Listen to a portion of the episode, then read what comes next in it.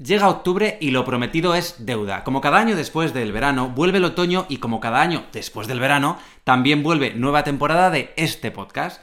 Esta temporada, la quinta ya, viene con aires favorables y buenas noticias porque cuenta con un patrocinador oficial, así como patrocinios puntuales para temáticas concretas. Mucho curro de preproducción para esta quinta temporada, ya te lo digo yo. De estas cositas ya os hablé en mi Instagram, arroba un veterinario antes del verano, así que por fin llega el momento de presentaros a mi patrocinador oficial.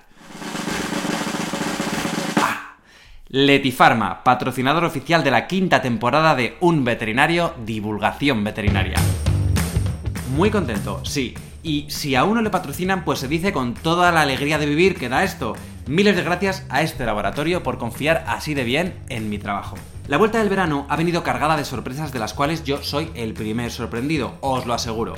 Muchos de los que estáis escuchando esto ya sabéis que en septiembre me he pasado por Zapeando, un programa de televisión en la sexta para colaborar como veterinario.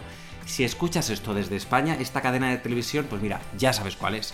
Pero si me escuchas allende los mares, no te sonará. Pero ya te digo yo que se me colapsó el WhatsApp y más de uno me informó de que se atragantó con el café al verme ahí en la tele en la hora de la sobremesa.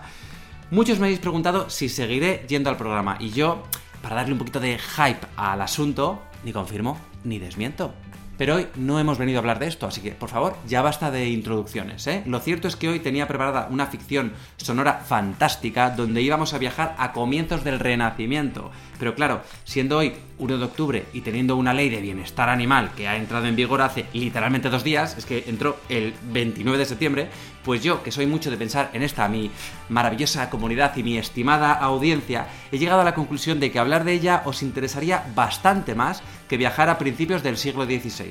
Y que, mira, total, para revisar episodios de varios siglos atrás, ¿qué más da hacerlo el mes que viene? ¿No? Así que vamos allá y empezamos.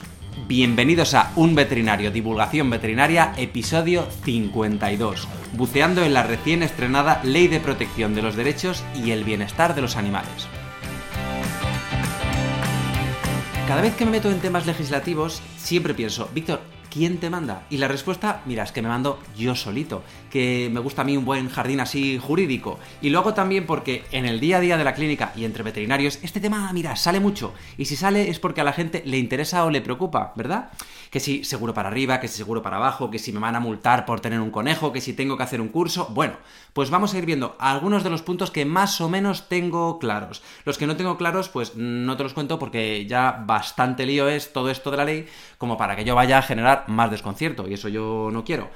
Primero de todo, y antes de entrar en faena, mirad, yo os digo que creo que nos tenemos que relajar un poquito con todo esto de los titulares tendenciosos de esta ley. Y eso os lo pido, por favor, mira, desde ya. Ya sabéis, y si no, os lo recuerdo yo, que esta ley ha sido una ley muy politizada y que en este país que tenemos es de sobra conocido que nadie desaprovecha una oportunidad ni por un lado ni por otro de echar un buen cubo de mierda cuando se puede. ¿Verdad? Así que si ves un titular que te indigna y se te agarra ahí al ligadillo, pues vete a las fuentes y contrasta, porque a lo mejor te estás llevando un disgusto que mira, tú no te mereces. Y la tranquilidad, pues hay que cuidarla, hombre, la tranquilidad es muy importante. También quiero comentar que en esta ley hay muchos puntos sujetos a reglamentos que por ahora no existen, así que para muchos puntos estamos en pausa, sí, así como hibernando. Porque aunque desde el 29 de septiembre haya entrado en vigor, muchos puntos tardarán en empezar a aplicarse porque básicamente nadie ha especificado cómo tenemos que hacerlo. Algunas de estas obligaciones que han sido muy comentadas y spameadas han sido la realización del curso de tenencia responsable o todo esto del listado positivo de animales incluidos y bueno, de todo esto nos olvidamos porque por ahora mira, esto no está desarrollado, así que si tienes un agapornis, un gerbo o un conejo ahí por tu casa, puedes respirar tranquilamente, ¿eh? que nadie te lo va a arrebatar, ni te va a multar, ni nada de nada. Y si tienes un perro, pues por ahora no tienes que hacer ningún curso, ¿vale? Todo bien. Todo feten. Algo que personalmente sí que me chirría de esta ley es que dicen que no tiene rango sanitario. Y mira, a mí esto no me termina de encajar con la definición de la OMS en la que dice que la salud es un estado de completo bienestar físico, mental y social, y que no solamente es la ausencia de afecciones o enfermedades. Así que para mí el bienestar sí que tiene algo de salud, pero bueno, esto para la OMS y para mí. Esta ley no lo tiene tan claro. Vamos a ir aclarando por bloques algunos de los puntos de esta ley. Bloque del listado positivo. Algo que a la sociedad le ha preocupado bastante con toda esta ley es que animales con los que llevan años conviviendo dejen de ser animales de compañía y pasen a estar de la noche a la mañana en una situación ilegal, así, en sus casas. Esta ley nos dice que los animales de compañía serían aquellos domésticos o silvestres en cautividad que sean mantenidos por el ser humano y que no lo haga pues para comérselos o para aprovecharse de algo de ellos o con fines comerciales o lucrativos. Y en el caso de los animales silvestres, también nos dice que la especie debe estar incluida en el listado positivo de animales de compañía. Aquí, un punto que ha levantado mucho conflicto y que ahora veremos. Y si yo tengo una vaca que se llama Rigoberta, por ejemplo, que por cierto, este es un nombre que le pega muchísimo, muchísimo a una vaca, ¿Qué pasa con ella? Eh? Pues mira, si ha perdido su fin productivo, la puedes inscribir como animal de compañía en el registro de animales de compañía y ya le he solucionado. Esto también nos lo dice la ley. Y el listado positivo ese del que tanto se habla, ¿qué pasa con él? Bueno, pues este listado aún no está definido, así que relax, tranquilidad, todo el mundo zen, con todo esto hasta nuevo aviso. Por ahora, la lista que tenemos es la del artículo 34 que dice que los animales de compañía son 1. Perros, gatos y hurones. 2. Aquellos que están en el listado de especies domésticas de compañía que aún no existe. 3. Especies silvestres que aparecen en el listado positivo que tampoco existe aún y del que después hablaremos. 4. Aquellos animales que eran de producción pero que ya no lo son y que tú quieres inscribirlos, que es el ejemplo que decíamos de tu vaca Rigoberta. Y 5. Las aves de cetrería y los animales de acuario no incluidos en el catálogo de especies exóticas invasoras ni de especies silvestres protegidas. Lo que sí que hay es otra lista a tener en cuenta que especifica algunos animales que no se pueden tener a día de hoy. Y estos serían 1. Artrópodos, peces o anfibios cuya mordedura o veneno pueda suponer un riesgo grave.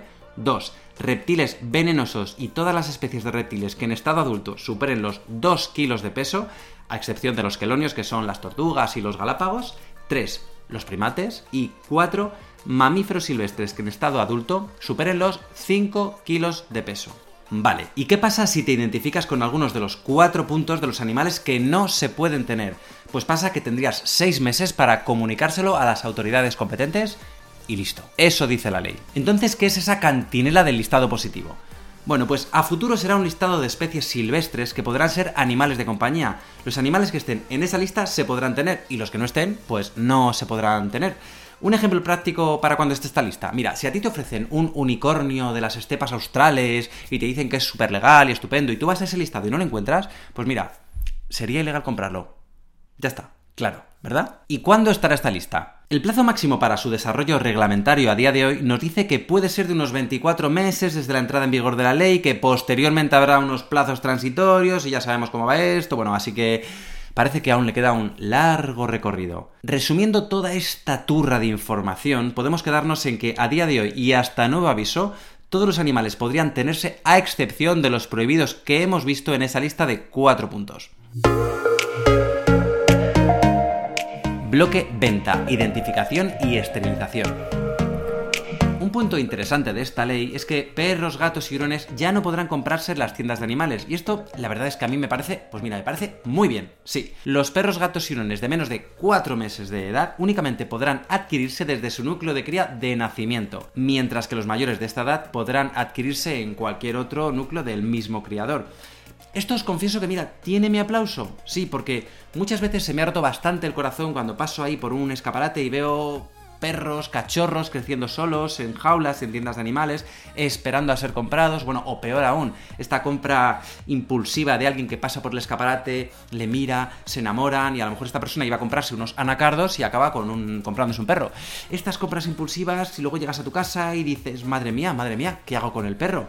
Una compra reflexiva me parece una idea acertada, que no son unos zapatos para poner en un escaparate. Además, mira, que estén con su madre y con sus hermanos a estas edades, que es donde tienen que estar, ¿no? De todas formas, esto no será inmediato y los podéis seguir viendo en las tiendas porque hay un tiempo de un año tras la entrada en vigor de la ley para que las tiendas se vayan adaptando poco a poco.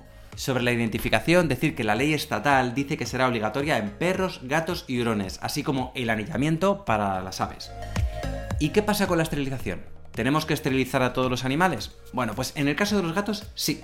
Todos antes de los 6 meses de edad, salvo criterio veterinario justificado que diga lo contrario, o sean animales destinados a la cría con todos sus permisos pertinentes. En perros y hurones solo será obligatorio por parte de las protectoras o centros de protección antes de su adopción, salvo que aún no tengan edad para someterse a una cirugía y en este caso se tiene que firmar un compromiso en el contrato de adopción diciendo que le van a esterilizar, pero esto no cambia mucho, ¿eh? al menos en Madrid, que es donde yo trabajo, donde está mi actividad diaria y donde esto es algo muy habitual a día de hoy bloque curso de tenencia responsable y cuidados veterinarios.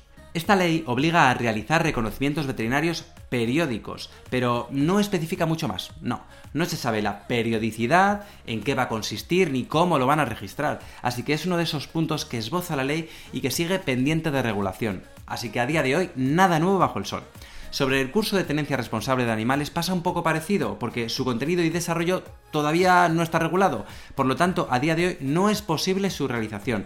Así que si te lo ofrece algún iluminado, le dices que se está viniendo arriba y que se está columpiando. ¿Estamos? Lo que sí que parece es que cuando esté ya en vigor será gratuito y tendrá una validez indefinida. Bloque eutanasia. Algo muy comentado y un buen melón para abrir es el de la eutanasia de la que habla el artículo 27. ¿Qué dice esta nueva ley sobre ella? Dice que solo está justificada bajo criterio veterinario con el único fin de evitar el sufrimiento animal por causas no recuperables que comprometan seriamente la calidad de vida del animal y que como tal ha de ser acreditado y certificado por un profesional veterinario colegiado. Yo aquí no veo demasiado cambio.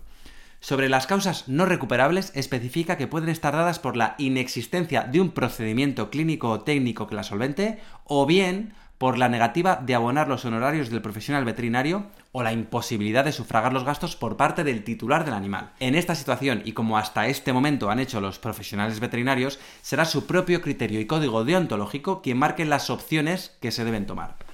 Muchos veterinarios nos hemos preguntado respecto a este punto cómo podremos justificar que alguien no tiene dinero para sufragar los gastos veterinarios o que simplemente tiene otras prioridades para su economía. Bien, pues si sois veterinarios y para vuestra tranquilidad, os diré que no tenemos que justificar nada respecto a la economía de nadie, porque nuestro trabajo es el de ofrecer opciones terapéuticas y dejarlas por escrito. Esto es muy importante. Lo que también es importantísimo es que en caso de que exista el rechazo del titular a recibir esos tratamientos para sus animales, quede por escrito, bien reflejado y bien firmado en un documento para no dar lugar a dudas en caso de producirse problemas o fallas de comunicación a futuro. De todas formas, al haber sido un punto de la ley que ha generado muchas dudas, está pendiente de un desarrollo más extenso y pormenorizado, así que tendremos que estar atentos para, para ver estos nuevos datos. Bloque seguros. El seguro será obligatorio, sí, en perros. Este punto todavía no es aplicable a nivel estatal hasta que se produzca el desarrollo reglamentario. De todas formas, hay muchas comunidades autónomas que ya lo venían exigiendo desde hace años, como es el caso de Madrid. Así que para esto lo mejor es mirar las normativas autonómicas y las locales hasta que tengamos más información sobre este reglamento. Mi recomendación de todas formas, antes de contratar nada, es que habléis con vuestros seguros del hogar porque muchas pólizas ya incluyen este tipo de seguros. Así que si no les preguntas y te lías a contratar otro de manera independiente, a lo mejor estás pagando dos veces por lo mismo. Ya sabes que en este podcast yo también miro por tu bolsillo. De nada. Ah, y en el caso de perros potencialmente peligrosos, la normativa sí especifica que la cobertura mínima del seguro de responsabilidad civil tiene que ser de al menos 120.000 euros. Quedan muchas cosas en el tintero que poco a poco se irán especificando en los siguientes reglamentos y también siguen quedando grietas difíciles de explicar. De algunas de ellas ya hablamos en el episodio 44, como la de los animales que se quedan fuera del amparo de la ley. Así que tendremos que permanecer atentos para ir esclareciendo los avances según vayan sucediendo.